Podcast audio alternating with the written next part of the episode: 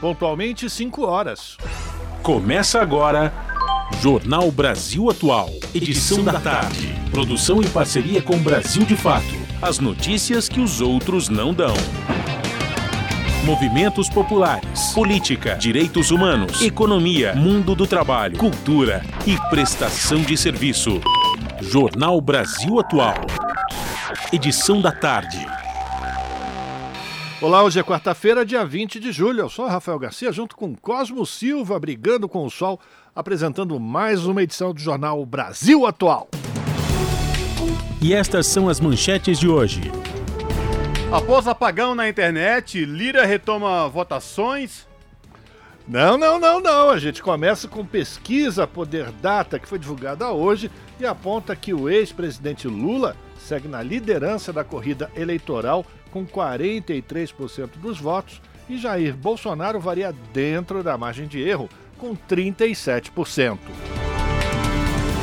PDT realiza a convenção nacional para oficializar a candidatura de Ciro Gomes à presidência da República. O ex-ministro e ex-governador é o primeiro pré-candidato ao Palácio do Planalto a ser confirmado. Polícia Civil retoma inquérito do assassinato do petista Marcelo Arruda em Foz do Iguaçu. Aparelhos celulares do assassino, do responsável por monitorar as câmeras onde o crime ocorreu, devem ser periciados. Diretor de Controles Internos e Integridade da Caixa Econômica Federal, Sérgio Ricardo Faustino Batista, foi encontrado morto na sede do banco em Brasília. É nessa diretoria que são analisadas as denúncias recebidas pela Caixa que levaram à queda do ex-presidente do banco, Pedro Guimarães. Estudo do Sindifisco mostra que a falta de correção da tabela do imposto de renda combinada com o aumento da inflação tem gerado um aumento histórico da tributação sobre a população com menor poder aquisitivo no Brasil. Após sucateamento de programa social, famílias brasileiras ficam sem receber o Auxílio Brasil.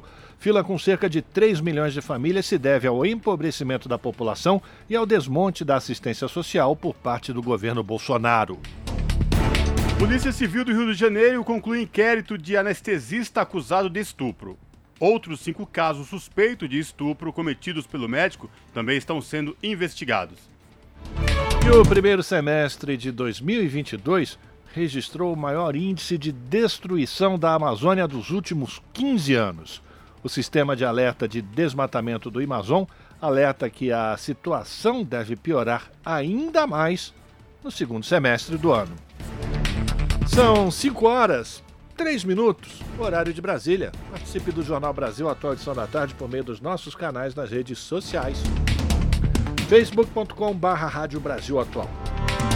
Instagram, arroba Rádio Brasil Atual. Twitter, arroba RA Brasil Atual.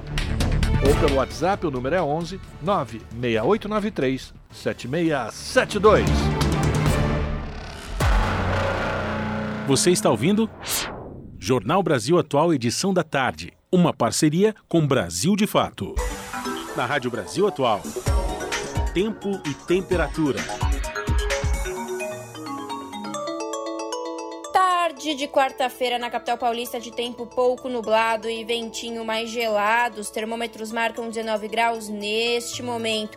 Mais um dia sem previsão de chuva. O período da noite será de tempo nublado e durante a madrugada a temperatura fica na casa dos 16 graus. Em Santo André, São Bernardo do Campo e São Caetano do Sul, a tarde desta quarta-feira também é de tempo parcialmente nublado e ventinho gelado, 18 graus neste momento. Na região do ABC Paulista não tem previsão de chuva para hoje. A temperatura cai e durante a madrugada atinge os 15 graus. Tarde totalmente nublada em Mogi das Cruzes. Agora os termômetros marcam 18 graus. O tempo tá mais friozinho e com o cair da noite a temperatura também vai baixando. Os períodos da noite e madrugada serão nublados, com vento mais gelado e a temperatura fica na casa dos 14 graus. E em Sorocaba, região do interior de São Paulo, a tarde desta quarta-feira está ensolarada, agora 24 graus. Não tem previsão de chuva em Sorocaba, a noite será de tempo limpo e a temperatura fica na casa dos 16 graus durante a madrugada. Logo mais eu volto para falar como fica o tempo nesta quinta-feira. Na Rádio Brasil Atual, está na hora de dar o serviço. São 5 horas e 5 minutos pelo horário de Brasília. Você. Vamos agora ao serviço do trânsito na cidade de São Paulo. A CT, que é a Companhia de Engenharia de Tráfego aqui da cidade de São Paulo, informa que neste exato momento são 33 quilômetros de lentidão em toda a cidade de São Paulo. As regiões que apresentam maiores índices de lentidão sul, com 12 quilômetros, e centro, com 9 quilômetros, respectivamente. E hoje, por conta do rodízio municipal, não podem circular no centro expandido veículos com placas finais 5 e 6. E agora, vamos saber a situação do trânsito aqui na Avenida Paulista. E aí, Rafael? Pois é, Cosme, eu também vou brigar um pouquinho com o sol, mas o que eu consigo enxergar no sentido consolação é que o trânsito flui, já começa a apresentar uma certa dificuldade aqui na região do MASP, da Avenida Paulista, perto aqui do, do Parque Trianon. No sentido contrário, para quem vai para o paraíso, o trânsito, pelo que a gente consegue ver a partir dos estudos aqui da Rádio Brasil Atual, flui melhor, mas não tá essas coisas também, né? E você que está ouvindo a Rádio Brasil Atual edição da tarde, aqui o Jornal da Rádio Brasil Atual edição da tarde, pretende pegar o metrô ou os trens da CPTM, Neste exato momento, tanto o metrô quanto, como os trens da CPTM operam em situação de tranquilidade, aí o trabalhador, a trabalhadora que vai se utilizar do transporte público, o metrô ou o trem, neste momento sem nenhum problema. Mas, para quem pretende ir para a Baixada Santista pela rodovia Anchieta, é preciso ter muita atenção e paciência. A Ecovias, que é a concessionária que administra o sistema Anchieta Imigrantes, instalou a Operação Comboio. Isso acontece toda vez que no trecho de serra há pouca visibilidade e muita neblina. Para quem sobe pela rodovia Anchieta, o trânsito é tranquilo e esta mesma situação é pela rodovia dos imigrantes para quem sobe e para quem desce.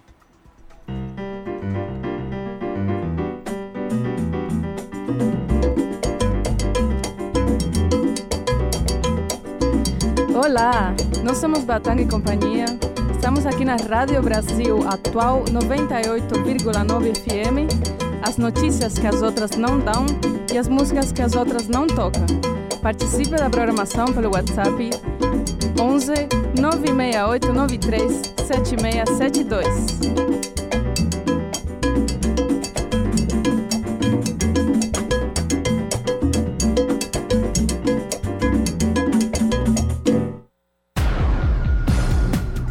Jornal Brasil Atual. Edição da tarde. 5 horas e 7 minutos, a gente começa essa edição do Jornal Brasil Atual falando da pesquisa Poder Data que foi divulgada hoje, apontando o ex-presidente Lula na liderança com 43% dos votos. E o Jair Bolsonaro, sim, Jair Bolsonaro, varia dentro da margem de erro, agora com 37%. Quem traz todos os detalhes dessa pesquisa Poder Data é o repórter Daniel Lamir. O ex-presidente Luiz Inácio Lula da Silva do PT segue na liderança da disputa presidencial de acordo com pesquisa Poder Data divulgada nesta quarta-feira, dia 20. O petista tem 43% dos votos e o atual mandatário Jair Bolsonaro do PL aparece em segundo lugar com 37%, uma diferença de seis pontos. Os dois candidatos tiveram variações dentro da margem de erro do levantamento, que é de dois pontos percentuais em comparação com a última pesquisa realizada há 15 dias. Lula variou de 44% para 43% e Bolsonaro oscilou de 36% para 37%. Ciro Gomes, do PDT, aparece com 6%. Simone Tebet, do MDB, marcou 3%.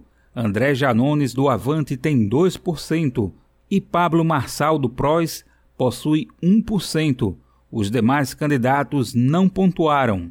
No levantamento sobre eventual segundo turno, o Poder Data mostra estabilidade na corrida presidencial. Lula tem 51% das intenções de voto contra 38% de Bolsonaro, uma desvantagem de 13 pontos. Em comparação com a sondagem anterior, o petista oscilou um ponto para cima e Bolsonaro manteve a mesma pontuação. A pesquisa foi realizada de 15 a 17 de julho e foram entrevistadas 3 mil pessoas em 309 municípios das 27 unidades da federação. As entrevistas aconteceram por telefone e o intervalo de confiança do estudo é de 95%. A pesquisa está registrada no TSE sob o número BR 7122 de 2022. Da Rádio Brasil de Fato, com informações da redação em São Paulo. Locução: Daniel Lamir. São 5 horas e 10 minutos. E o PDT está realizando nesta quarta-feira em Brasília, de forma presencial e virtual, a Convenção Nacional para oficializar a candidatura de Ciro Gomes à presidência da República. O ex-ministro e ex-governador é o primeiro pré-candidato ao Palácio do Planalto a ser confirmado. A legenda, porém, ainda não definiu o nome que vai ocupar a vaga de vice-presidente na chapa, já que não foi formalizada a aliança com outros partidos. As opções pedetistas são, no momento, escolher o nome da própria agremiação, fechando uma chapa puro sangue, ou postergar essa definição e o registro da candidatura no Tribunal Superior Eleitoral para tentar negociar uma eventual coligação. No Ceará, se não houver uma reviravolta improvável, a aliança entre o PT e o PDT é dada como encerrada para a disputa no governo estadual ao definir unilateralmente o ex-prefeito Roberto Cláudio, do PDT, como o candidato a governador, em detrimento da atual governadora Isolda Sela, do PDT, o partido de Ciro Gomes optou por um rompimento unilateral, segundo os petistas.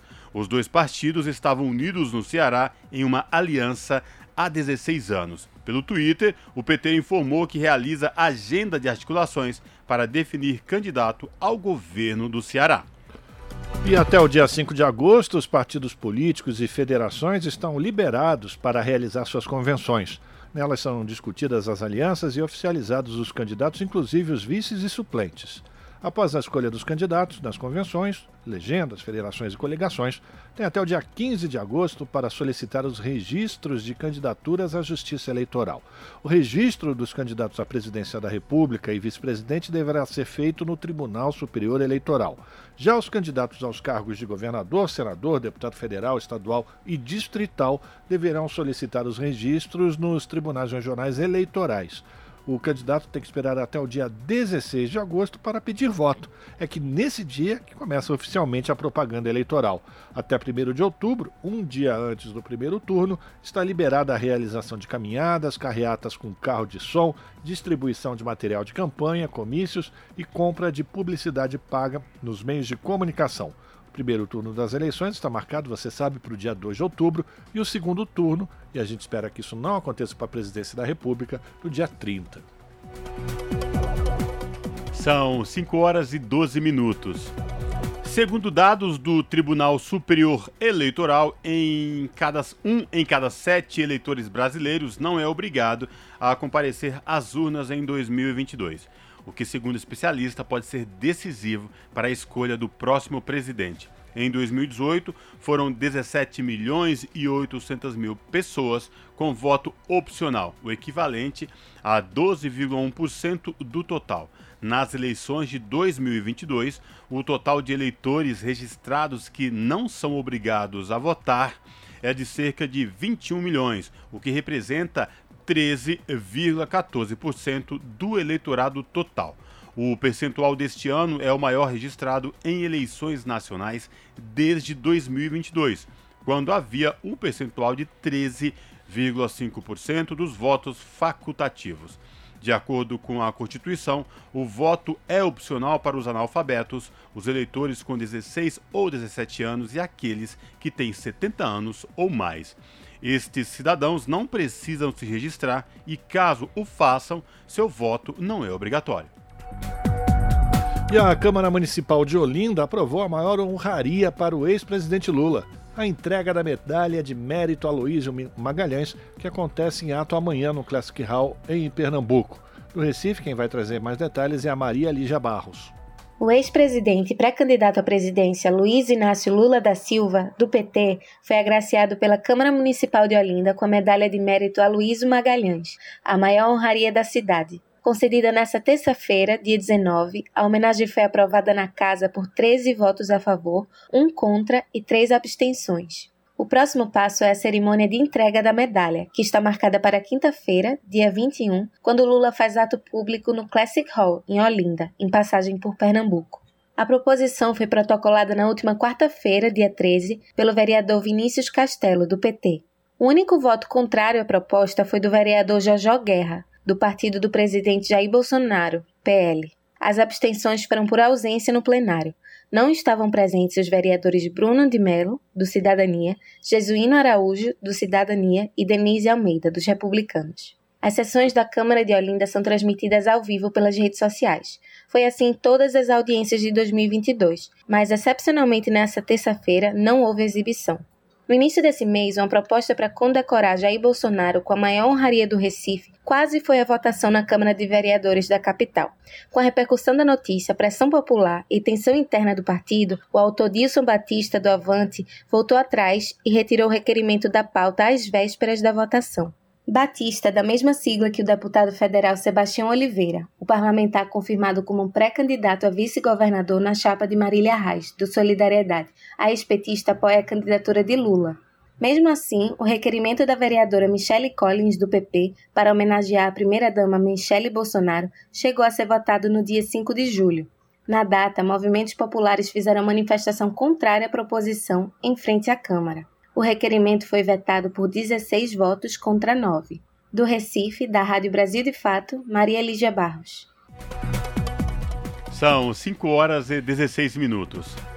E a Polícia Civil retoma inquérito do assassinato de petista Marcelo Arruda em Foz do Iguaçu. Aparelhos celulares do assassino e do responsável por monitorar as câmeras onde o crime ocorreu devem ser periciados. Mais informações quem traz é o Daniel Lamir. O inquérito que apura o assassinato do petista Marcelo Arruda vai realizar perícia nos aparelhos celulares do autor do crime e do responsável pelas câmeras onde o assassinato foi cometido. A medida é contrária ao que foi previsto inicialmente pela Polícia Civil do Paraná. Em despacho publicado na tarde da segunda-feira, dia 18, a Justiça de Foz do Iguaçu determinou que a Polícia Civil do Estado atendesse parte dos pedidos formulados pelos advogados que representam familiares da vítima. Além disso, foi estabelecido que a instituição complemente as investigações com informações consideradas pendentes. Jorge Guaranho, autor do atentado que matou Marcelo Arruda a tiros, foi indiciado no dia 15 de julho por homicídio duplamente qualificado. A delegada responsável pelo caso, Camila Seconello, afirmou em entrevista coletiva que não haveria indícios suficientes para incriminar o autor por crime de ódio ou violência política. A posição foi duramente criticada pelos advogados da família de Marcelo Arruda. No último domingo, dia 17, Claudinei Quarcini, funcionário da Itaipub Nacional, que detinha o gerenciamento do sistema de segurança do clube onde ocorreu o assassinato, cometeu suicídio. Outra manifestação que foi acatada pela Justiça é a urgência sobre as análises das imagens do sistema de videomonitoramento do local em que o crime ocorreu da Rádio Brasil de Fato, com reportagem de Bruno Soares de Foz do Iguaçu. Locução: Daniel Lamir. São 5 horas 18 minutos. E o Tribunal Superior Eleitoral e o Movimento de Combate à Corrupção Eleitoral assinaram um acordo de cooperação para o combate à desinformação durante as eleições de 2022.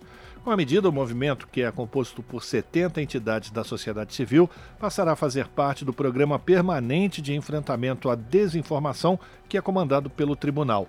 Durante a vigência da cooperação, a entidade se comprometeu a realizar atividades de conscientização sobre a nocividade e ilegalidade da disseminação de conteúdos falsos e promover a discussão sobre temas relacionados à democracia, os direitos humanos e a importância da justiça eleitoral.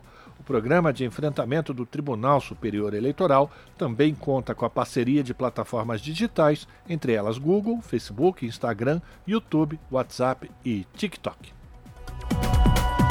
São 5 horas e 19 minutos e a Polícia Federal deflagrou nesta quarta-feira operação para apurar suspeitas de fraudes em licitação, lavagem de dinheiro e associação criminosa ao contrato de empreiteira Construservice, com a Companhia de Desenvolvimento dos Vales do São Francisco e do Paraíba, a Condevasf. O comando da Condevasf foi entregue pelo governo de Jair Bolsonaro a políticos do Centrão em troca de apoio político. De acordo com a PF, a empresa, que é vice-líder em licitações na gestão bolsonarista, é suspeita de ser peça central em um escândalo de corrupção envolvendo verbas públicas do chamado orçamento secreto. Dados do portal da Transparência indicam que desde 2019 já foram reservados ao menos 140 milhões de reais para a Controservice. A operação de hoje prendeu temporariamente o empresário Eduardo José Barros Costa, conhecido como Imperador ou Eduardo DP. Segundo as investigações, ele seria sócio oculto da Constru Service, responsável também por recrutar dois laranjas que ainda em 2015 confessaram às investigações policiais que já haviam sido cooptados por serem sócios formais da empreiteira para participar de concorrências públicas no governo Bolsonaro. A PF também cumpriu outros 16 mandados de busca e apreensão em diferentes cidades do Maranhão.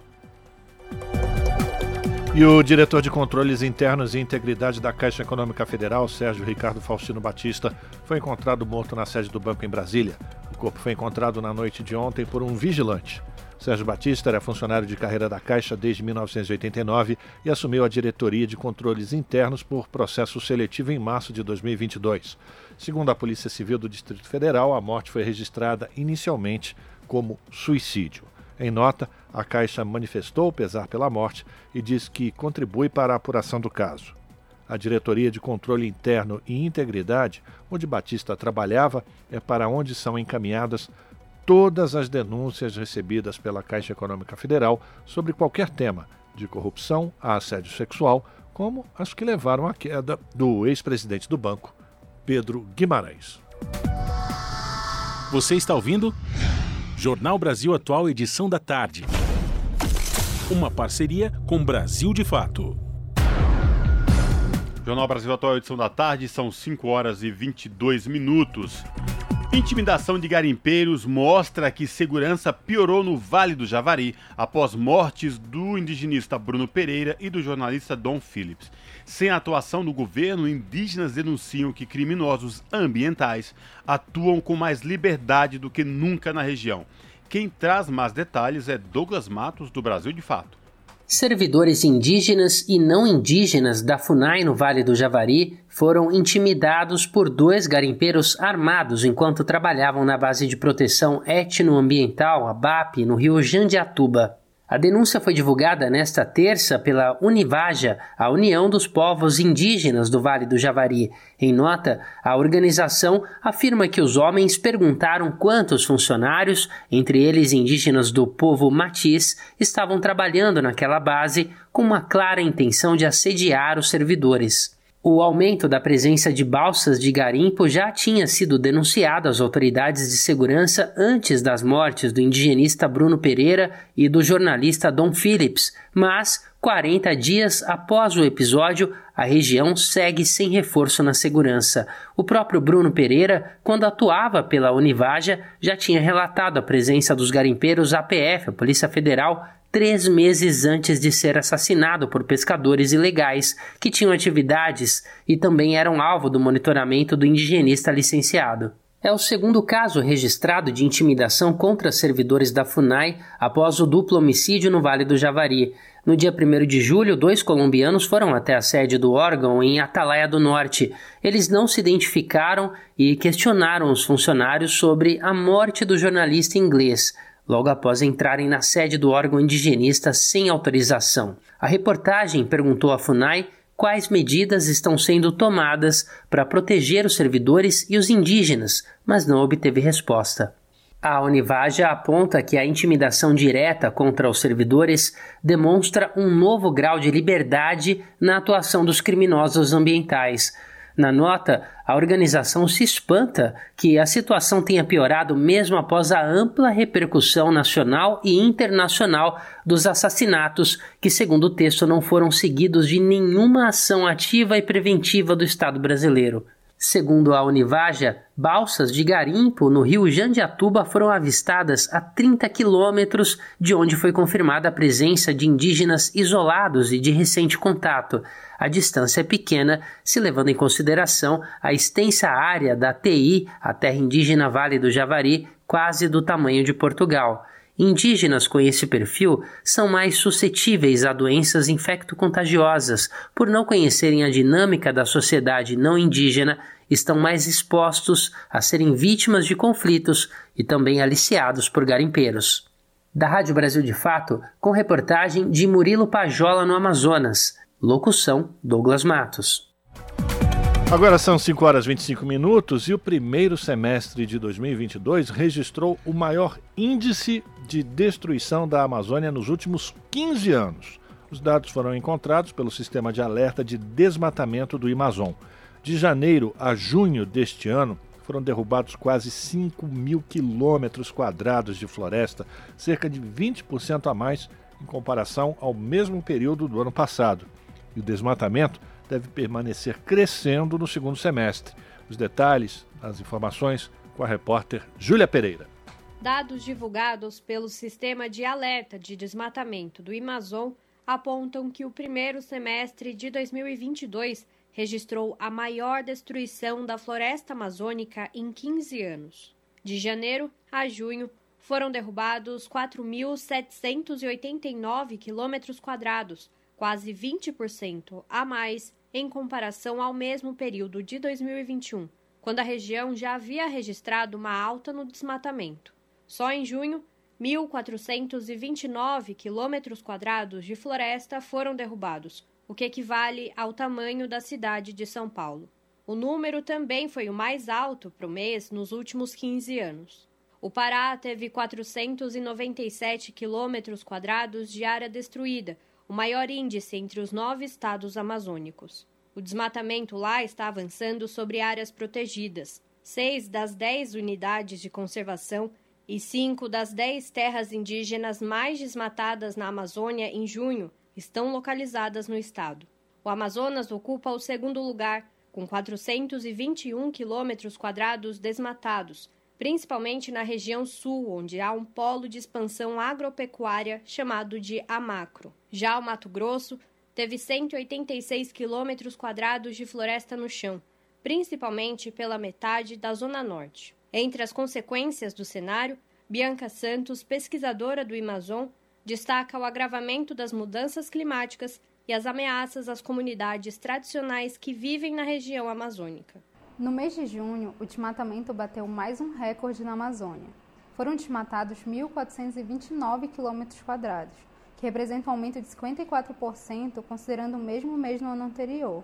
E esse aumento, infelizmente, está atrelado a uma série de consequências ruins, como o agravamento das mudanças climáticas, que contribuem com o desequilíbrio no regime de chuvas em todo o Brasil, assim como também a emissão de gases de efeito estufa, que acarretam um aumento na temperatura global.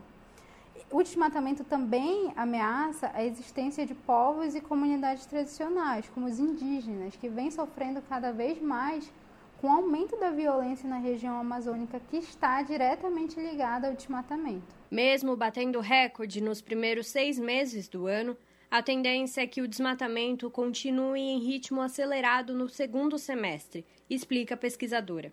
De acordo com ela, Três principais motivos contribuem para a alta. O primeiro é o chamado verão amazônico, período de seca na região que se estende até outubro, o que torna a derrubada das árvores mais fácil do que na época chuvosa e também colabora para as queimadas. O segundo motivo é o período eleitoral, quando historicamente as fiscalizações federais, estaduais ou municipais costumam diminuir.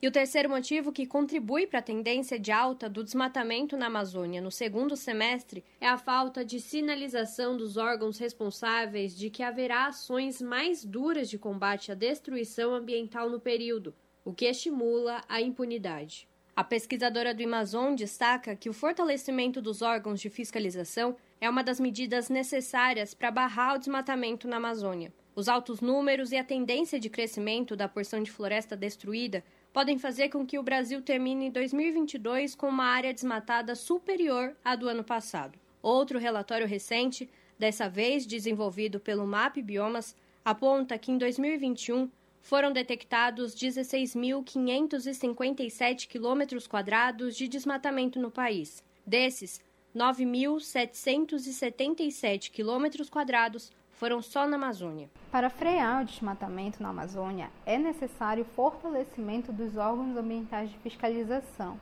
para combater de forma eficiente crimes ambientais como garimpo legal, a grilagem de terras e as invasões de florestas públicas e áreas protegidas, que infelizmente são crimes que estão se tornando cada vez mais frequentes na Amazônia.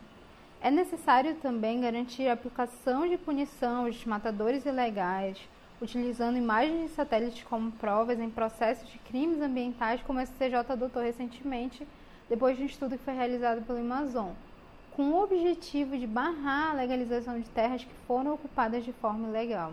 Júlia Pereira, Rádio Brasil Atual e TVT.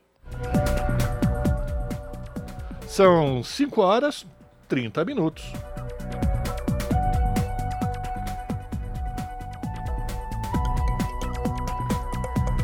Sem destinação prevista pelo poder público, um terço da Amazônia Legal pode cair nas mãos do crime ambiental.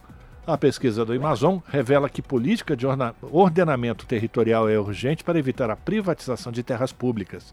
De Lábria, no Amazonas, quem vai trazer os detalhes é o Murilo Pajola. Um milhão e meio de quilômetros quadrados de terras públicas da União e dos estados. É praticamente o tamanho do estado do Amazonas, o maior do Brasil, e toda essa terra não tem uma destinação específica, o que abre espaço para que agentes privados se apoderem da sociobiodiversidade contida ali.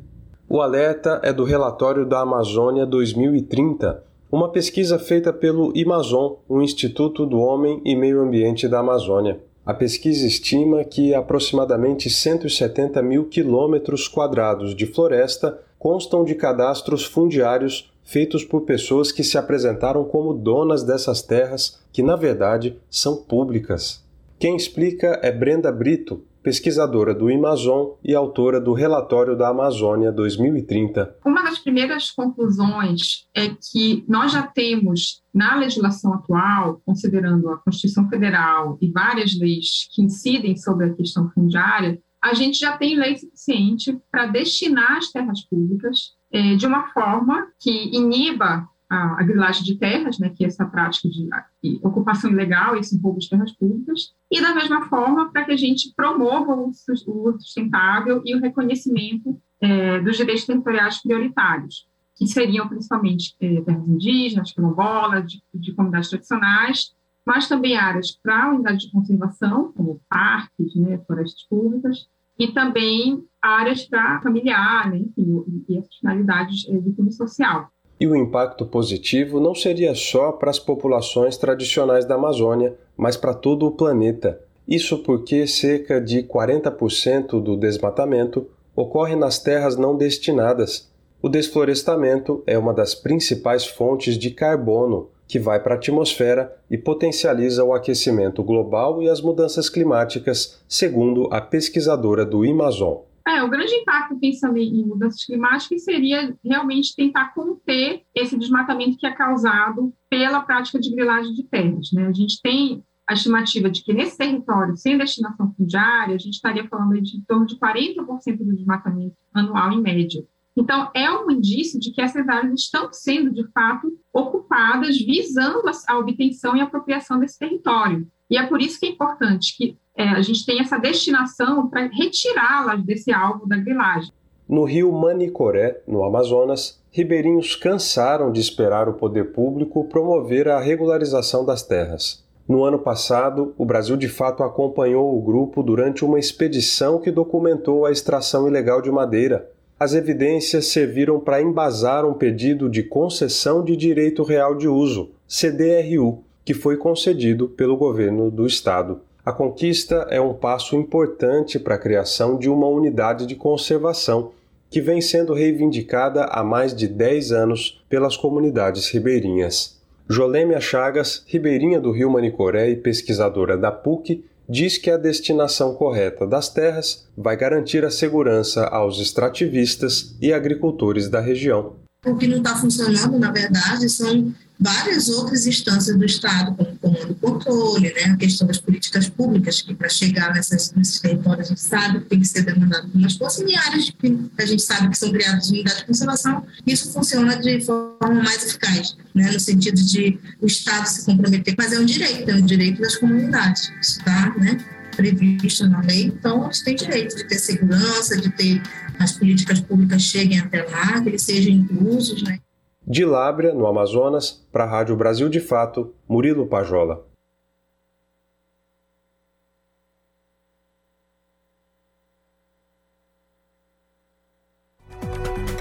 Salário mínimo. Agora, na Brasil Atual, a análise do DIEESE. No Jornal Brasil Atual, a participação do economista do DIEESE, o Clóvis Scherer. Ele fala sobre um estudo do Sindifisco Nacional que mostra um aumento histórico da tributação sobre a população com menor poder aquisitivo.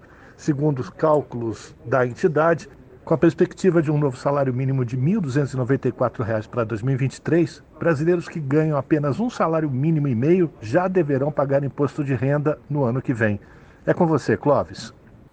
É, realmente esse problema tem se agravado ao longo do tempo, né? Ele faz com que trabalhadores que tenham reajustes salariais insuficientes, inclusive para repor a inflação, sejam tributados crescentemente. Isso não é um fator determinante de uma regressividade da estrutura tributária, mas sim de uma perda de poder aquisitivo das famílias, principalmente assalariadas, né, que são as mais tributadas diretamente na fonte, tanto assalariados do setor privado quanto servidores públicos a regressividade na nossa estrutura tributária, ela vem principalmente de um outro aspecto, que é o fato de que nós temos um, uma grande proporção dos nossos impostos incidentes sobre os produtos de consumo e não sobre a renda.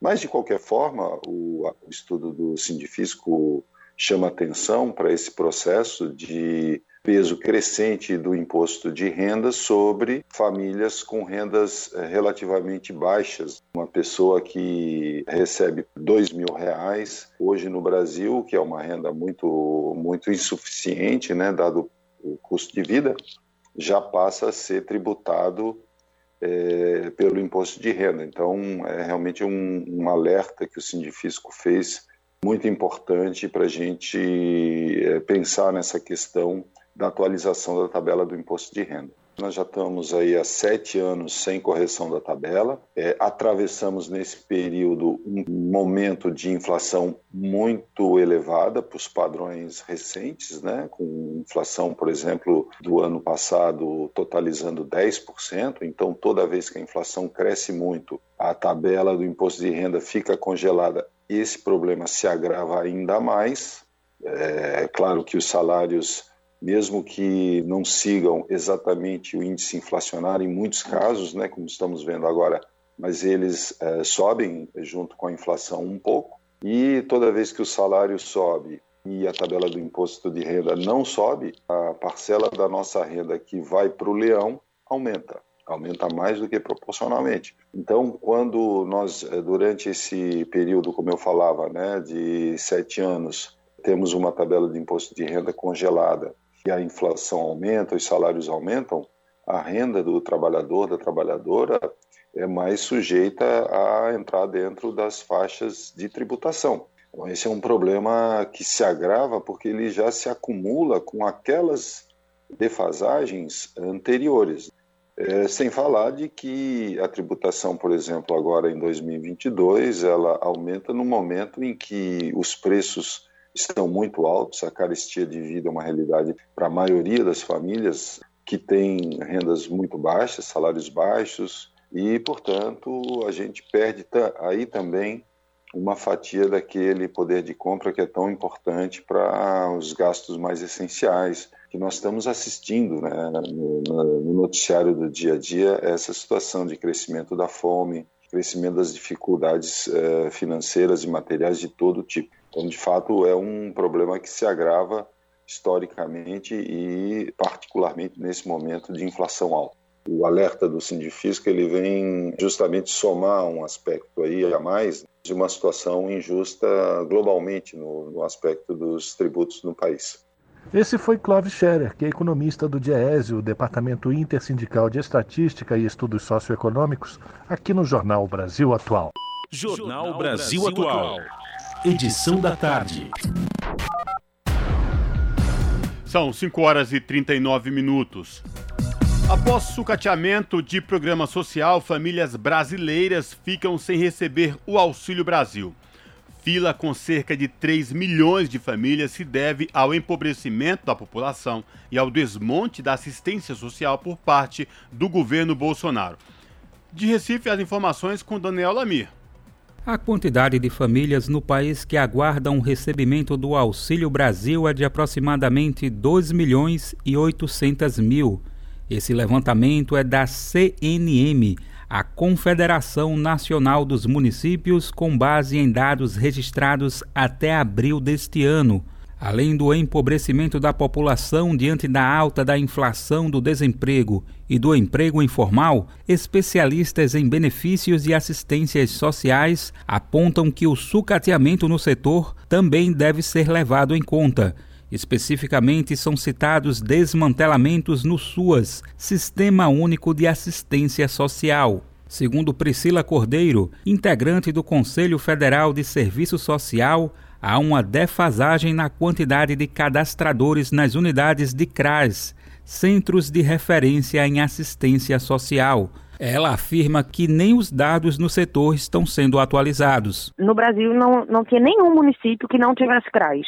Né? A gente tinha ali por volta de 8.700 CRAs espalhados por todo o Brasil. Esses dados eles já não, não podem ser ditos que são realidade porque o governo não tem levado a cabo é, a sistematização do censo SUAS, que era um momento de reconhecer como estava o andamento da assistência, né, como os equipamentos estavam funcionando. Apesar da falta de dados atualizados, nas palavras de Priscila Cordeiro, o sucateamento grita no setor e com a pandemia de Covid-19, quando a crise econômica aumentou, os CRAs passaram a ser mais demandados. Ela também aponta que hoje são poucos profissionais concursados para atuarem nas unidades, elevando a recorrência de cargos comissionados e contratos precarizados. Além dos CRAs, o CAD Único, Cadastro Único para Programas Sociais do Governo Federal, é conhecido como a porta de acesso aos serviços de assistência social no Brasil. Por meio dos centros, as populações em situação de vulnerabilidade recebem orientações e auxílios diretos, como cestas básicas, e são inscritas em programas de benefícios. O CAD Único reúne uma extensa gama de informações sobre a realidade socioeconômica das famílias em situação de vulnerabilidade, como questões sobre condições de alimentação, saúde, moradia, renda e educação, assim como Priscila Cordeiro, Éder Frossar, assistente social no município de Valença, no Rio de Janeiro, relata a vivência com o sucateamento no setor e aumento da pobreza no país. Até 2017 eu não ouvia gente virar para mim falar que estava andando na rodovia para pegar lenha. É, ou então um caso recente que pô, a pessoa falou que estava com saudade de comer lanche, um lanche inteiro são pessoas que chegam no CRAS, porque eu vou perguntando as coisas, né, durante a entrevista, porque eu preciso entender minimamente a sensação que elas estão tendo naquele local que elas vivem, né. É, até mesmo para justificar. Então, por exemplo, quando, quando eu entrego uma cesta básica, eu tenho que justificar a cesta básica. Outro apontamento sobre o desastre na operacionalização do Auxílio Brasil por quem atua no setor é a lacuna informacional que se criou quando o programa foi instituído, em outubro do ano passado. Dessa forma, ficaram para trás as estruturas que já eram utilizadas para operacionalizar o Bolsa Família. Outro pilar que caiu por terra é a interseccionalidade com outras políticas, a exemplo dos setores de saúde e educação, para se garantir a efetivação de direitos. Há uma unanimidade entre os especialistas ouvidos que o aumento do Auxílio Brasil de R$ 400 para 600 reais aprovado pelo Congresso Nacional, poderia ter sido feito em anos anteriores. A proposta foi defendida em diversos momentos pela oposição ao governo Bolsonaro. Cláudia Badini, economista e ex-diretora do CAD Único, afirma que antes o governo não priorizou o setor, quando já se tinha conhecimento sobre o aumento da fome. Ela aponta que apenas agora, perto do período eleitoral, algo foi feito. E aí agora, três meses né, de, de, eleição, você percebe que, nossa, é fundamental e então você faz. Só que as pessoas já estão com essa necessidade há algum tempo. Então, é, realmente, eu estou chamando de falta de planejamento para dizer o mínimo, né? Também para não inferir aí outras questões, mas é claro que não é uma prioridade. Tanto que é só praticamente a transferência de renda, né, que é feita. A gente sabe que a política de proteção social é muito maior do que isso. Ao contrário do que se entende por proteção social, o Auxílio Brasil possui um processo de financeirização atrelado ao benefício. De acordo com a medida provisória 1106, o beneficiário poderá comprometer até 40% do novo auxílio de 600 reais. O valor é maior que o aumento de 200 reais que o Congresso autorizou e que será pago somente até dezembro deste ano. O Brasil, de fato, questionou o Ministério da Cidadania em 21 de junho deste ano sobre a quantidade de brasileiros aptos a receber o benefício, mas que ainda não foram incluídos no programa. Após 20 dias, a pasta solicitou uma prorrogação do prazo de 10 dias para atender a solicitação alegando, em suas palavras, complexidade para elaborar a resposta. O Brasil, de fato, aguarda um retorno. Possíveis atualizações podem ser vistas no site brasildefato.com.br. Da Rádio Brasil de Fato, com reportagem de Caroline Oliveira de São Paulo. Locução: Daniel Lamir. Esse é o Jornal Brasil Atual, edição da tarde. Uma parceria com Brasil de Fato. São 5 horas e 46 minutos e uma pesquisa da Universidade Federal do Paraná estuda a produção e introdução da alfarroba no país. Você já ouviu falar em alfarroba, Cosmo Silva? Alfarroba o que? É arroba de boi, de gado? É o Não, quê? senhor. É uma planta. E Ah. quem vai trazer e explicar direitinho, vai trazer mais informações e explicar direitinho o que é alfarroba, é o repórter Daniel Ito. Vamos acompanhar. Você já ouviu falar na alfarroba? Trata-se de um fruto exótico que está sendo estudado por pesquisadores da Universidade Federal do Paraná, capaz de substituir o chocolate, principalmente para pessoas alérgicas, diabéticas ou com dietas restritivas. O objetivo da pesquisa é permitir que a espécie seja introduzida e produzida em território brasileiro. A alfarrobeira é uma árvore com 10 a 15 metros de altura. Ela produz uma vagem de cor marrom e sabor adocicado.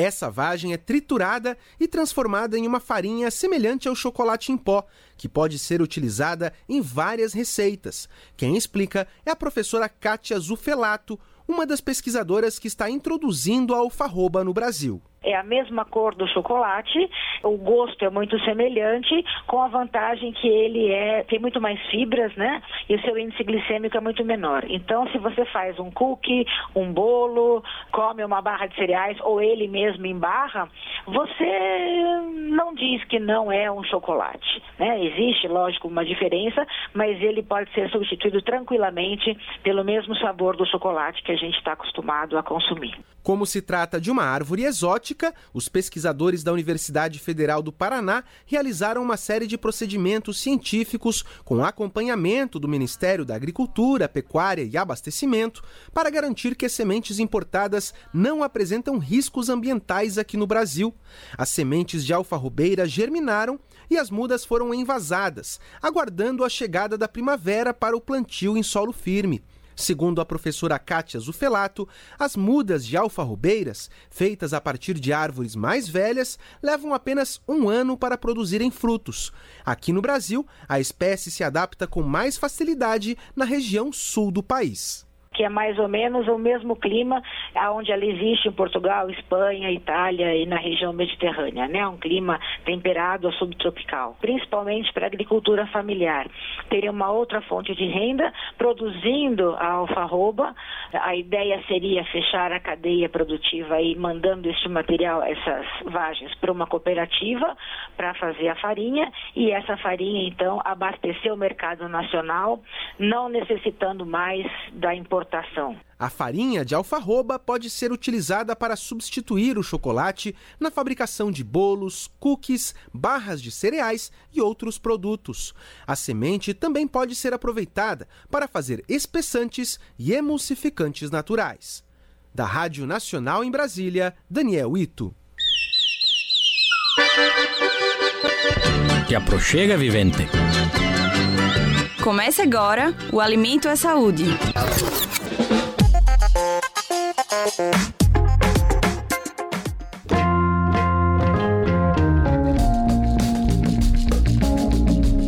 Se você soubesse que um refrigerante que você consome tem na sua cadeia produtiva uma série de denúncias de violações socioambientais, você continuaria consumindo ou essa bebida que é um tanto açucarada ganharia um sabor mais amargo? A saúde passa não só pela saúde nutricional.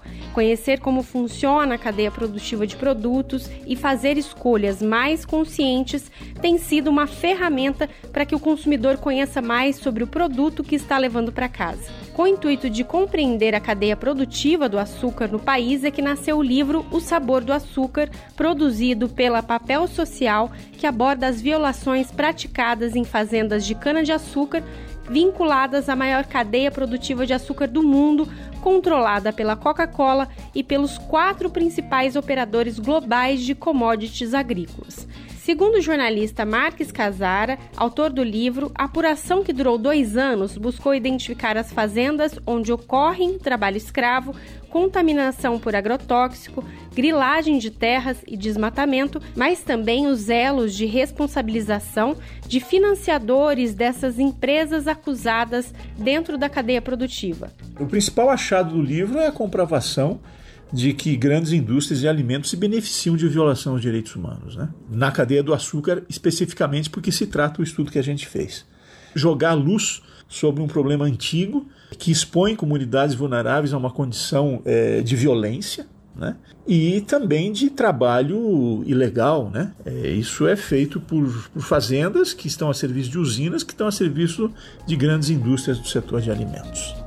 O Brasil é o maior produtor de açúcar do mundo e existem fazendas em diversos estados: São Paulo, Minas Gerais, Goiás, Mato Grosso do Sul e vários estados do Nordeste e do Centro-Oeste. A maior cadeia produtiva do mundo é controlada pela Coca-Cola. O autor explica que, ao utilizar o açúcar produzido mediante a trabalho escravo, morte de trabalhadores e invasão de terras indígenas, além da contaminação de manguezais, que são temas abordados no livro, ao financiar essa estrutura, a Coca-Cola está se aliando ao que há de mais arcaico e violento no que diz respeito ao agronegócio. E além disso, é, a Coca-Cola, por intermédio de suas engarrafadoras, ela está envolvida numa série de fraudes tributárias. Isso está sendo investigado pela Receita Federal, pelo Ministério Público Federal. Coca-Cola deixa de pagar 3 bilhões de reais por ano é, em impostos, graças a uma série de artimanhas tributárias, manobras fiscais é, realizadas por empresas que fazem parte do grupo. No livro, as empresas foram procuradas para dar o parecer sobre as acusações, segundo Casara, mas a resposta dada via assessoria de imprensa e do setor jurídico é padrão e elas negam qualquer prática. Todos os posicionamentos de todas as companhias estão contidos na publicação. Além dos inúmeros problemas na cadeia produtiva dos refrigerantes, há cada vez mais evidências científicas e um consenso de pesquisadores sobre os malefícios à saúde das bebidas açucaradas. Mas somente informação não basta para mudar o consumo desses produtos. Uma das medidas para reduzir o consumo e, consequentemente, melhorar a alimentação da população, prevenindo doenças crônicas não transmissíveis, é aumentar a tributação das bebidas açucaradas. De acordo com a nutricionista Bruna Kulik Hassan, consultora em pesquisa e nutrição para a ACT Promoção da Saúde, a medida é adotada no mundo todo e é recomendada pela Organização Mundial da Saúde. Só para você ter uma ideia, pelo menos 3 bilhões de reais por ano é usado no cuidado com obesidade e outras doenças provocadas exclusivamente pelo consumo de bebidas açucaradas. Então não é pouco. Esse dinheiro arrecadado ele vai ajudar a arcar com esse custo no nosso sistema público de saúde. Entre as medidas nesse sentido que tramitam na Câmara e no Senado, a CT Promoção da Saúde realiza uma campanha chamada de Doce Veneno, que traz uma petição pela aprovação da CID Refrigerantes, o PL 2183 de 2019, que cria um tributo seletivo sobre as bebidas açucaradas. O projeto é de autoria do senador do PT, Rogério Carvalho. Além disso, a campanha também chama atenção para as propagandas atraentes e os preços baixos, que são estratégias das indústrias de bebidas açucaradas para atrair o consumidor e esconder os malefícios que esses produtos podem provocar para a saúde. Um ponto importante, segundo a nutricionista, que é preciso aumentar o consumo de alimentos saudáveis. A gente não quer só que as pessoas parem de consumir bebidas ou tolir as pessoas, mas a gente quer uma mudança no consumo desses alimentos. A gente quer que os alimentos que não sejam saudáveis sejam mais caros e os alimentos saudáveis eles sejam mais disponíveis, que seu acesso seja regular e permanente para toda a população e que sim, claro, seja mais barato. Em outubro deste ano, fruto da mobilização social e de organizações que lutam pelo direito à alimentação, os produtos contarão com a rotulagem frontal com a informação em destaque que contém excesso de açúcar. De Minas Gerais para a Rádio Brasil de Fato, Anelise Moreira. As notícias que os outros não dão. Jornal Brasil Atual. Edição da tarde. Uma parceria com Brasil de Fato. São 5 horas e 55 minutos. Polícia Civil conclui inquérito de anestesista acusado de estupro. Outros cinco casos suspeitos de estupro cometidos pelo médico estão sendo investigados. As informações com Cristiane Ribeiro já está nas mãos da Justiça o inquérito que indiciou o médico anestesista Giovanni Quintela Bezerra, de 31 anos, por estupro de vulnerável. Ele foi filmado cometendo abuso sexual a uma grávida durante o parto no Hospital da Mulher Eloneida Studart, na Baixada Fluminense, no domingo 10 de julho. Neste mesmo dia, o médico foi preso em flagrante. Dois dias depois, na audiência de custódia, a prisão foi convertida em preventiva. A investigação foi conduzida pela Delegacia de Atendimento à Mulher de São João de Miriti, também na Baixada. Ao todo, 19 pessoas foram ouvidas e os medicamentos utilizados pelo anestesista periciados. De acordo com a Polícia Civil, outros cinco casos suspeitos de estupro cometidos pelo médico estão sendo investigados. O Ministério Público do Estado não esperou a conclusão do inquérito policial para denunciar Giovanni Bezerra à Justiça. Na sexta-feira, o MP denunciou o médico também pelo crime de estupro de vulnerável.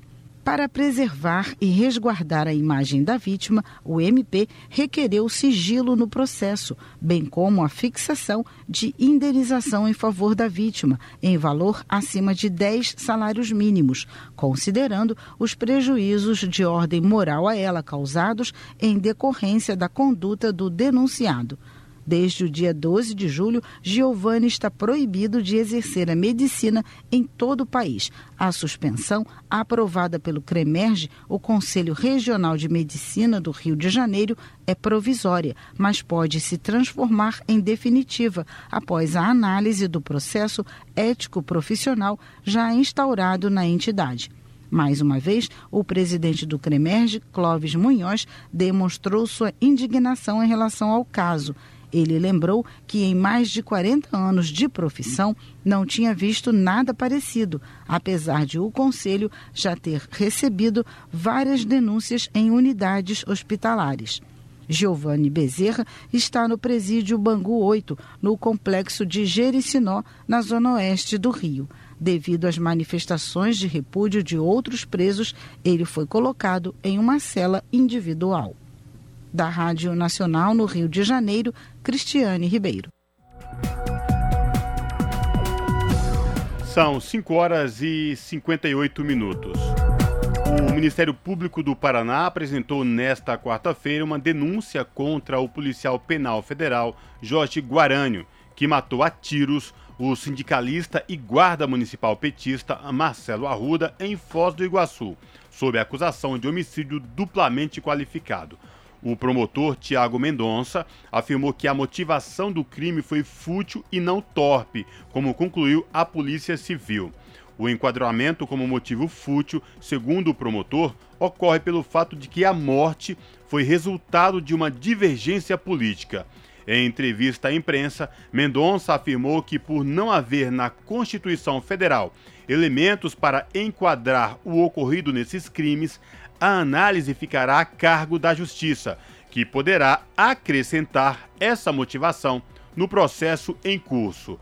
O inquérito sobre o assassinato retornou para a polícia nesta terça-feira, após a Justiça determinar urgência nas perícias pendentes na investigação. Salve, salve família, firmeza total. Aqui quem fala é o Dexter, sensacional. Eu também estou plugado, sintonizado na Rádio Brasil Atual, 98.9 FM. Pontualmente 6 horas. Rádio Brasil Atual.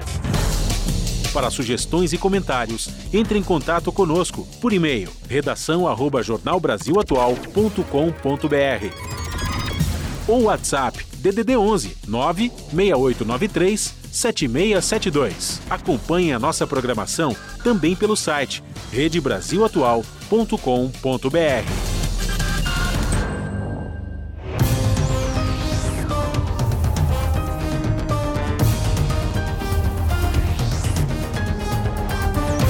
Seis horas, hora da gente fazer aquele nosso tradicional contato com a redação da TVT, para a gente conhecer quais serão os destaques da edição do seu jornal, que você sabe, começa pontualmente às sete da noite pelo canal 44.1 Digital, que tem um sinal aberto para toda a região metropolitana de São Paulo. Quem vai trazer os detalhes da edição de hoje é a apresentadora Ana Flávia Quitério. Olá, Ana, boa noite. Diga aí os destaques de hoje.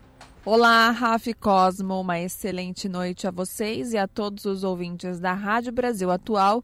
E vamos aos destaques da edição de hoje aqui do seu jornal. Levantamento feito na América Latina e Caribe aponta a deterioração do trabalho após a volta das atividades normais na pandemia. Os números de postos de trabalho foi reduzido e a informalidade só aumenta. No Brasil, situação é especialmente complicada são 40 milhões de pessoas sem carteira assinada nem acesso a direitos trabalhistas. Outro assunto hoje aqui no seu jornal: o governo Bolsonaro tem aumentado a cobrança de impostos para a classe trabalhadora. E isso tem sido feito de um jeito bem discreto. Basta não reajustar a tabela do imposto de renda, sabia? O levantamento do Sindicato dos Auditores Fiscais da Receita Federal mostra que se a tabela fosse corrigida quase 30, é, 13 milhões desculpa, de brasileiros estariam isentos desse pagamento. E para finalizar, associações da, da cannabis medicinal do Brasil repudiam o governo federal pelo lançamento do guia eletrônico Os riscos do uso da maconha e sua legalização. Segundo especialistas ouvidos pelo seu jornal e usuários do medicamento canabidiol, a cartilha serve apenas para confundir e estimular a proibição da cannabis, inclusive para fins medicinais. Bom, essas e outras reportagens completas vocês conferem pontualmente às sete da noite no seu jornal. Bom programa, Rafa Cosmo. Beijão grande para todo mundo e eu aguardo vocês. Até lá. Jornal Brasil Atual, edição da tarde. Uma parceria com Brasil de Fato. São 6 horas, 2 minutos, então agora a gente já sabe quais serão os destaques do seu jornal, que começa às 7 da noite pela TVT. E a gente vai fazer contato agora com Rogério Giannini, que é ex-presidente do Conselho Federal de Psicologia e secretário-geral da Associação Brasileira de, de Saúde Mental, a Abrasb, e a gente vai falar do oitavo Congresso Brasileiro de Saúde Mental. Rogério, muito boa noite, bem-vindo aqui ao Jornal Brasil Atual. Tudo bem com você? Tudo bem, boa noite, Juliano os ouvintes que acompanham a nossa conversa. Junto comigo, Rafael Garcia, temos o Cosmo Silva. Rogério, vamos começar falando dos assuntos que serão discutidos nesse, nesse Congresso Brasileiro de Saúde Mental, principalmente a luta antimanicomial, né, Rogério? A gente é, vinha acumulando vitórias, é, enfim, avanços no enfrentamento das enfermidades de, de, saúde mental e infelizmente a gente está agora tendo que lutar contra retrocessos. Eu queria que você falasse da importância de mais esse congresso de saúde mental que começa amanhã aqui em São Paulo, não é isso? É isso. Bom, as pautas da saúde mental, né, de, com esse recorte antimanicomial, são fundamentais para a sociedade brasileira é, e, se, e foram sendo conquistadas ao longo, né, já na discussão da, da, própria reforma da saúde, com a fundação do SUS, tinha um intenso debate sobre o que fazer com a situação do, do, das pessoas em agravos de saúde, da sua saúde mental, que eram tratadas basicamente pelos hospitais psiquiátricos, os, os, os nefastos manicômios, né? E em 2001 foi feita a lei, a lei 2016 de 2001, a chamada Lei Paulo Delgado, que eh, instalou a reforma da, da, da, saúde mental, né, a reforma chamada reforma psiquiátrica, eh, que estabeleceu a substituição dos manicômios por uma rede eh, de atenção psicossocial, cujo mais conhecido equipamento, digamos assim, dispositivo, são os CAPs, né, os Centros de Atenção Psicossocial, mas que envolvem muitos outros equipamentos que, é, que tem basicamente o princípio da liberdade e de atenção de base comunitária e, ter e territorial, né? E é, houve uma, uma, série de avanços desde 2001, mas desde o golpe de 16 é, e se aprofundou a partir da eleição do Bolsonaro. É, Chamada uma... de Hugo Vale Rodrigues. Desculpa, a Alexa está interferindo aqui. É, Hugo Vale Rodrigues. Opa, a Alexa continua querendo falar com você, hein? Ela vai falar Hugo Vale Ribeiro até. Quieta, moça. Deixa o Rogério falar, Alexa. Alexa. Eu falo alguma coisa, ela responde. É, as coisas da, das, da modernidade. Sem dúvida. Mas Pode continuar, Rogério. Tomar o assunto. Vamos lá. É, e esses retrocessos eles se dão em dois, em dois níveis. O primeiro é a reativação de manicômios. Existem verbas é, para novos leitos manicomiais, é, a, o, o, o, drama das comunidades terapêuticas, né, que tem um novo elemento, o cuidado de álcool e outras drogas, feito basicamente, é, é ampliadamente cada ano que passa, para chamadas comunidades terapêuticas, que não são nem, nem comunidades nem terapêuticas, são depósitos de pessoas, são lugares em que há maus, maus tratos, e principalmente, né, a gente sem, sem, sem, discutir a hotelaria, se é boa ou não, é, de novo retoma a lógica do isolamento da pessoa da sua comunidade, é, de, de, de, de, um apartamento né, da, da, sua comunidade é, e da privação da sua liberdade. Né? Na, na, na, prática, é uma internação uh, que tem características manicomiais. Uh, e o, o, Congresso, na verdade, ele, ele, ele, ele tem dois objetivos. Né? Uma é a denúncia dessa situação, mas também é um momento de consagração, um momento de muito debate, um momento de muita discussão, um momento de, também de muita formulação, porque a gente quer se conectar à esperança também, né?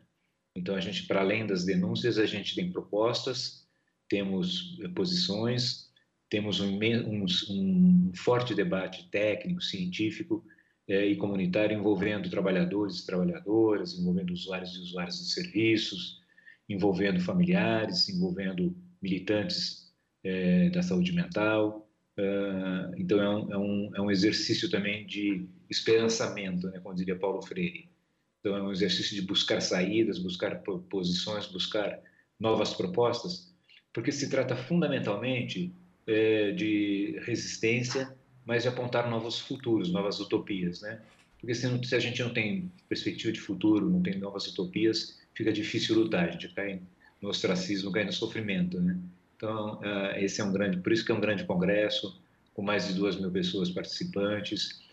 O nosso xodozinho, que é, são as rodas de conversa, nós aprovamos 740 trabalhos do Brasil inteiro, que vão estar se reunindo em rodas de conversa. Seriam 60 rodas de conversa, e essas rodas de conversa são o quê? São, são alunos, eh, profissionais, usuários, que contam suas experiências, que contam suas pesquisas, que contam suas investigações, que contam uh, o, seu, o, o, o, que fez, né, as suas práticas na luta antimanicomial.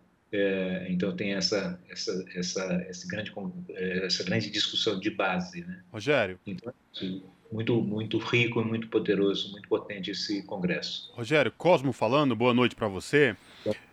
Ô, Rogério, é, nunca, ultimamente o termo saúde mental vem sendo amplamente discutido na sociedade, o que antes era tido como mimimi por não entendimento, eu entendi exatamente a importância e o quão discutir saúde mental se faz necessário, ela vem se colocando na ordem do dia.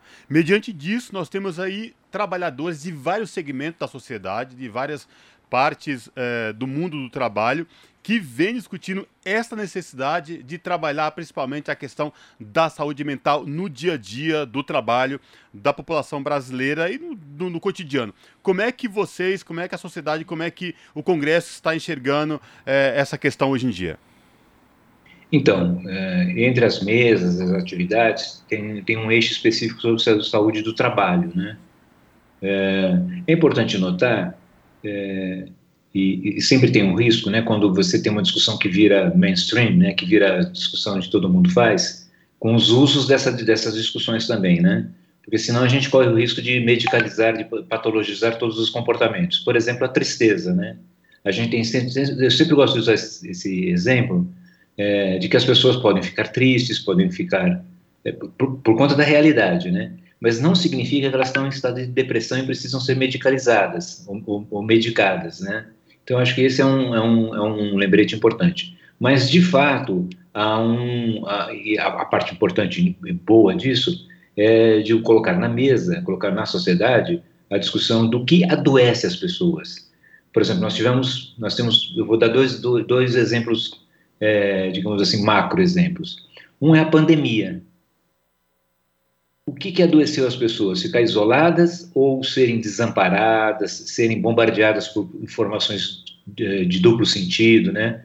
Por exemplo, é, alguém, que não vou dizer o nome porque é inominável, dizendo que era só uma gripezinha, e um outro grupo dizendo que era uma, uma moléstia grave de, de, de, forte mortalidade, enfim, uma pandemia gravíssima, né? Uma doença gravíssima. É, uns dizendo que era para ficar em, é, ficar em casa, e outros dizendo que era para sair para a economia não, não, não, não derreter, né? É, então, você veja. Então, não é o isolamento das pessoas que criou o sofrimento, mas muito, muita sensação de desamparo, porque quem estava cuidando de nós? Uh, saúde pública, a gente pensa no SUS, e a gente vê o que no, no controle da, do SUS, no Ministério da Saúde, estava um general que não entendia nada de saúde, mas entendia muito de espalhar o vírus e foi o que foi feito. Então, o sofrimento mental está muito mais no desamparo é, e na, na, na, falta de perspectiva do que exatamente na questão de estar ou não isolado. Mas lembra que tinha muito esse debate, né? As pessoas estão muito tristes porque estão isoladas, elas são obrigadas a ficar em casa. As pessoas isoladas e obrigadas a ficar em casa, se sentirem que aquilo é uma causa, se sentirem que aquilo é necessário, se sentirem que aquilo é uma contribuição sua a própria, a própria sociedade, isso funciona muito fortemente como atenuante desse sofrimento. Mas elas estando em casa, em dúvida, se elas, o que elas têm que fazer? É, se elas, se, quando podiam ficar em casa, né? Porque muita gente era expulsa de casa pela necessidade de, do trabalho, principalmente nas classes mais populares e em determinadas populações mais vulnerabilizadas, né? Um outro exemplo que eu gosto de, de dizer é um pouco essa ideia de que quando você está é, no trabalho, o que faz sofrer no trabalho? É a forma de organização do trabalho. Na verdade, quando você vai discutir o, o bem-estar ou o mal-estar, né, o sofrimento mental no trabalho, você você tem que dar no, no, no in, é, in, esse debate está intimamente ligado a como se organiza o trabalho, quem organiza o trabalho, como esse trabalho é organizado e no fundo é a discussão do capitalismo e da exploração, né? Então a gente a gente tem uh, eu tenho uma, uma uma experiência que é quando você tem um, um local de trabalho, que existe organização do trabalhador, que existe um sindicato forte, que existe uma comissão de fábrica, né, que existe é, uma, uma, organização do, do, do, do sindicato dentro do, local de trabalho, você tem menos assédio, você tem menos condições é, aviltadas de trabalho, você tem o trabalhador se também, é, digamos assim, se subjetivando como um sujeito de direitos, como um sujeito que tem força, como um sujeito que tem poder, que disputa esse poder na relação com o patrão. Quando nada disso acontece, é um trabalho subordinado, é um trabalho aviltante, é um trabalho que a pessoa se sente não só mal remunerada, mas não reconhecida, etc, etc. Então esse é um trabalho que adoece. Eu acho importante é, determinar esses campos, marcar esses campos para discutir a questão do trabalho e do sofrimento mental. Perfeito. Rogério, é, a gente está com o nosso tempo já estourado, mas eu queria que você passasse para os nossos ouvintes, para as nossas ouvintes, que queiram acompanhar a discussão. Também serão é, feitas transmissões pela internet das discussões que acontecem a partir do dia 22. Amanhã tem abertura, mas é a partir do dia 22 que começam os debates, não é isso? Isso. Infelizmente, nós não temos transmissão ao vivo, né? Esse, esse é um congresso presencial, é o primeiro congresso presencial que a gente está fazendo pós-pandemia, é, mas vai, vai ter publicações sobre ele, vai ter vídeos, vai ter. É, não vai ter transmissão ao vivo, mas depois no nosso canal no YouTube, na nossa rede de comunicação, vão ter uma série de, de publicações em relação ao evento. Mas, infelizmente, é um, é um, é, não vai ser ao vivo essa, esse congresso. Perfeito. Bom, mas de qualquer forma a gente deseja todo sucesso a todos que vão participar do oitavo Congresso Brasileiro de Saúde Mental e eu quero agradecer ao Rogério Giannini, que é ex-presidente do Conselho Federal de Psicologia e também secretário-geral da Associação Brasileira de Saúde Mental, dando aqui para gente as ideias principais que serão debatidas ao longo dos próximos dias lá na Unip, aqui em São Paulo. Rogério, muito obrigado pela tua participação, um abraço para você e a gente volta a fazer contato, tá bom? Deixa eu só fazer o último recadinho. Rapidinho. É, é que o congresso, é rapidíssimo, o congresso ele se encerra no domingo, mas ele se encerra com um ato público na Avenida Paulista. Opa! Vão estar participando os participantes do congresso, mas também um, um conjunto grande, hoje são mais de 60 grupos, coletivos e entidades ligados à saúde mental que vão estar fazendo um protesto e uma manifestação, uma leitura de um manifesto na Paulista no dia 24 às 14 horas. Perfeito. Então, a partir das duas da tarde, aqui na Avenida Paulista, todos podem se somar a essa manifestação dos participantes do oitavo Congresso é, Brasileiro de Saúde Mental que acontece aqui em São Paulo. Rogério, um abraço para você, sucesso. Abraço, fico à disposição. Conversamos com o Rogério Giannini aqui no Jornal Brasil Atual. As notícias que os outros não dão. Jornal Brasil Atual. Edição da tarde. Uma parceria com Brasil de Fato. 6 horas e 16 minutos. Vladimir Putin se reúne com Turquia e Irã no, em Teherã, capital do Irã. Esta é a segunda viagem oficial do presidente da Rússia desde o início da guerra na Ucrânia. Os detalhes com Douglas Matos, do Brasil de Fato. Em visita oficial a Teherã, o presidente da Rússia, Vladimir Putin, se reuniu com os líderes da Turquia e do Irã nesta terça-feira. O principal tema da agenda da reunião trilateral foi a situação na Síria. O documento conjunto afirma que a crise síria só pode ser resolvida por meio da diplomacia. Além disso, os países ressaltam que a situação deve ser gerenciada pelos próprios sírios com base na Resolução 2254 do Conselho de Segurança da ONU. O presidente russo observou que houve uma diminuição de forma significativa no nível de violência na Síria e o início do processo político e diplomático, ressaltando que a Rússia parte dos princípios da soberania e integridade territorial do país, sendo necessário criar condições para que o povo sírio escolha o caminho do desenvolvimento sem interferências externas. A reunião entre os líderes ocorreu em meio à insatisfação da operação militar russa na Ucrânia. Havia uma expectativa de que fosse discutida a possibilidade de o Irã fornecer drones de combate a Moscou, tecnologia considerada importante que falta à Rússia na guerra. De acordo com o conselheiro de Segurança Nacional dos Estados Unidos, Jake Sullivan, o governo iraniano estaria se preparando para fornecer à Rússia até várias centenas de veículos aéreos não tripulados, incluindo drones com capacidade de armas. No entanto, Putin não discutiu a questão da possível entrega desses drones com o presidente Ibrahim Raisi ou com o líder supremo do Irã, o Ayatollah Ali Khamenei. A informação foi divulgada pelo assessor do líder russo Yuri Ushakov. A próxima rodada de negociações de alto nível será agendada antes do fim do ano e a próxima cúpula será realizada na Rússia. Da Rádio Brasil de Fato, com reportagem da redação em São Paulo. Locução: Douglas Matos. São 6 horas e 18 minutos e a Organização Mundial da Saúde lança o primeiro relatório sobre saúde de migrantes e refugiados. A situação é ameaça ao alcance dos objetivos do desenvolvimento sustentável para esses grupos. O diretor-geral da Organização Mundial da Saúde lembra que o mundo tem cerca de 1 bilhão de migrantes. Da ONU News em Nova York, Mônica Grayley. Milhões de refugiados e imigrantes em situação precária, incluindo trabalhadores com baixa qualificação, enfrentam dificuldades com cuidados de saúde em países anfitriões. A conclusão é do primeiro estudo global sobre o tema compilado pela Organização Mundial da Saúde, OMS. A situação ameaça o alcance dos Objetivos de Desenvolvimento Sustentável, ODS, neste grupo demográfico. Em muitos casos, migrantes e refugiados vivem em condições precárias, abaixo dos padrões dos cidadãos dos países de destino. O diretor-geral da OMS lembra que o mundo tem hoje quase um bilhão de migrantes, ou um em cada oito habitantes do globo. Tedros Ghebreyesus ressalta que o relatório pede ação coletiva urgente para assegurar que essas pessoas possam ter acesso aos serviços de saúde.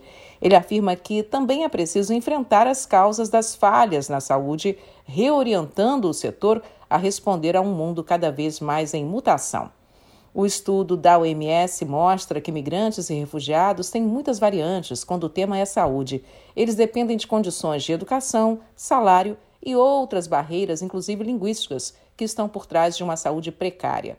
O relatório também ressalta que a experiência de imigração e deslocamento é um fator-chave na saúde e bem-estar de uma pessoa. A análise inclui mais de 17 milhões de participantes de 16 países em cinco regiões geográficas da Organização Mundial da Saúde. Comparados a trabalhadores não migrantes, os migrantes tinham menos chance de usar os serviços de saúde, ainda que fossem mais propensos a acidentes de trabalho. Da ONU News em Nova York, Mônica Grady.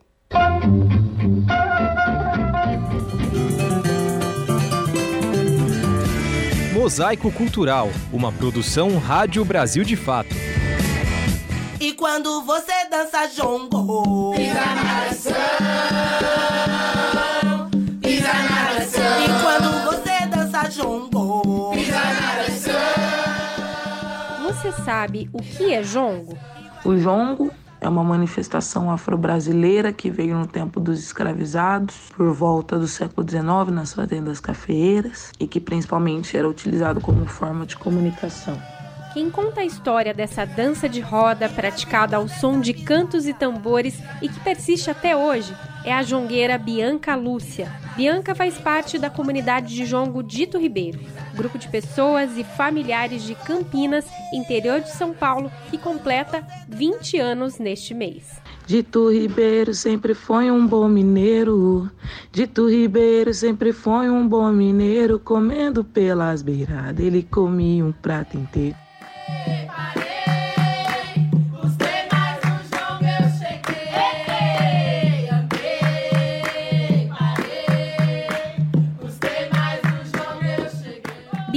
É bisneta de Dito Ribeiro e ela fala como era o seu bisavô.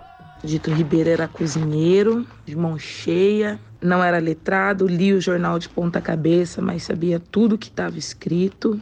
Era muito acolhedor, acolheu diversas pessoas na beira da ferrovia, levou para dentro da sua casa, alimentou e devolveu um emprego. Dito Ribeiro sempre sabia o que estava dentro da barriga das grávidas, por isso tem um legado de afiliados que muita gente até brincava.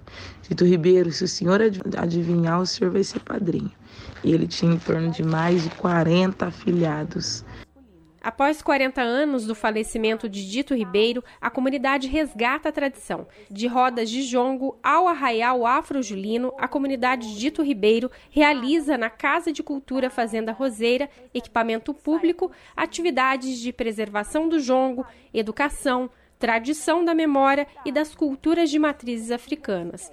A fazenda data de 1830, mas é fruto de mobilização social do movimento negro. Ela foi ocupada pelo grupo em 2008, que conseguiu a permissão de uso do espaço somente em 2015.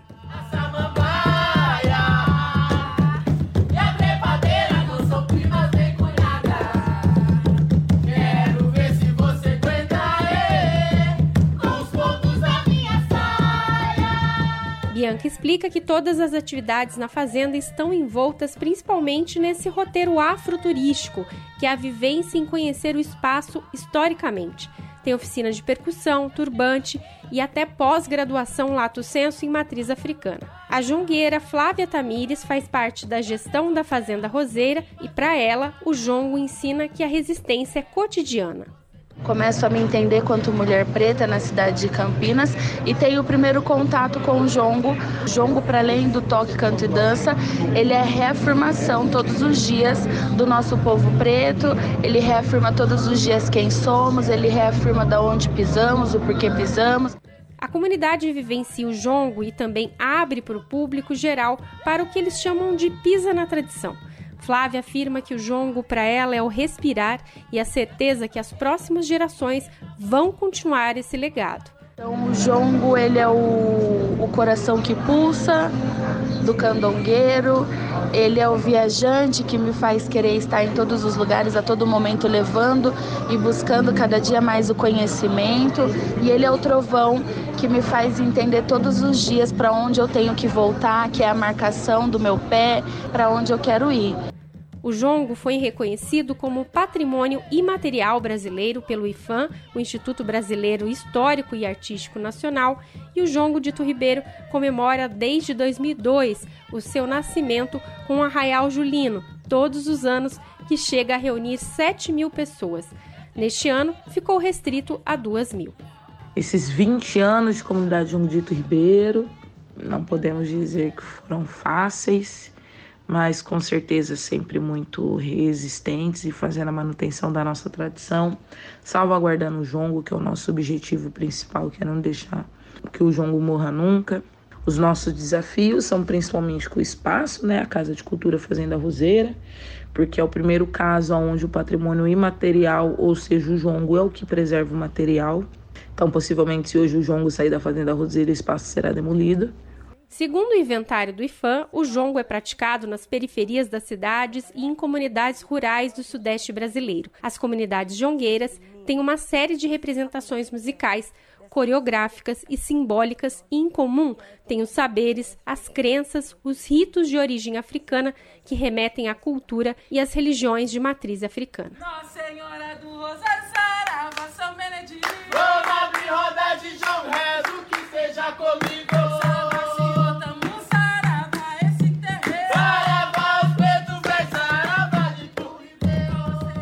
De Minas Gerais, para a Rádio Brasil de Fato, Anelise Moreira.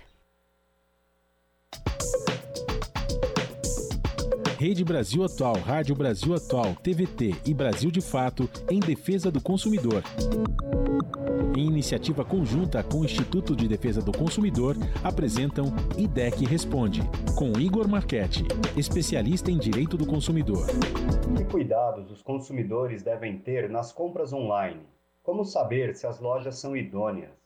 Em relação ao compra de produtos de forma online, o consumidor deve ficar atento a algumas considerações, entre elas a, se há um certificado de segurança no site da loja. Isso é muito importante para que o consumidor tenha a garantia de que aquela compra não vai ser, é, não vai ter seus dados vazados, não vai ter nenhum tipo de violação seus, a, aos seus dados pessoais, dados bancários. Além disso, verificar se o CPF, é, CNPJ da, do fornecedor está constando na loja é muito importante para que o consumidor também tenha a referência caso algum problema ocorra. Se há um chat é, e se há canais de atendimento fora do fora o telefone, se há um canal de por e-mail, endereço fixo, todas essas considerações que estão em decreto, que versa sobre a, o e-commerce, mas que algumas lojas não cumprem. Então, o consumidor deve ficar atento. Caso é, desejar comprar, adquirir um produto, é, verifique também no site do Procon a lista de, de sites não indicados, porque lá eles atualizam constantemente para que o consumidor evite certos sites. Rede Brasil Atual, Rádio Brasil Atual, TVT e Brasil de Fato em defesa do consumidor. Em iniciativa conjunta com o Instituto de Defesa do Consumidor, apresentaram IDEC Responde. Na Rádio Brasil Atual. Tempo e temperatura. Quinta-feira na capital paulista será ensolarada, tempo firme, sem previsão de chuva e a temperatura volta a subir. A máxima será de 27 graus e a mínima de 14 graus. Nas regiões de Santo André, São Bernardo do Campo e São Caetano do Sul, a quinta-feira será de sol, tempo firme, sem previsão de chuva e a temperatura não dispara, com máxima de 24 graus e mínima de 14 graus. A quinta-feira na região de Mogi das Cruzes também será de tempo firme, sem previsão de chuva. O sol aparece entre nuvens e a temperatura permanece mais elevada, com máxima de 25 graus e mínima de 13 graus. E na região de Sorocaba, interior de São Paulo, a quinta-feira será mais um dia de solzão, temperatura alta e sem previsão de chuva, com máxima de 27 graus e mínima de 14 graus. O tempo continua bem seco, viu, gente? Então, hidratem-se para evitar problemas respiratórios. Larissa Borer, Rádio Brasil Atual. E a gente termina aqui mais uma edição do Jornal Brasil Atual, que teve trabalhos técnicos dele, o Fábio Balbini. Na produção, a Letícia Holanda, na apresentação, Cosmo Silva e este idoso que vos fala, o Rafael Garcia. Vocês ficam agora com o papo com o Zé Trajano, depois o, o seu jornal e depois Central do Brasil. A gente volta amanhã, a partir das 5 da tarde. A todos um bom final de quarta-feira. Até lá, tchau, tchau.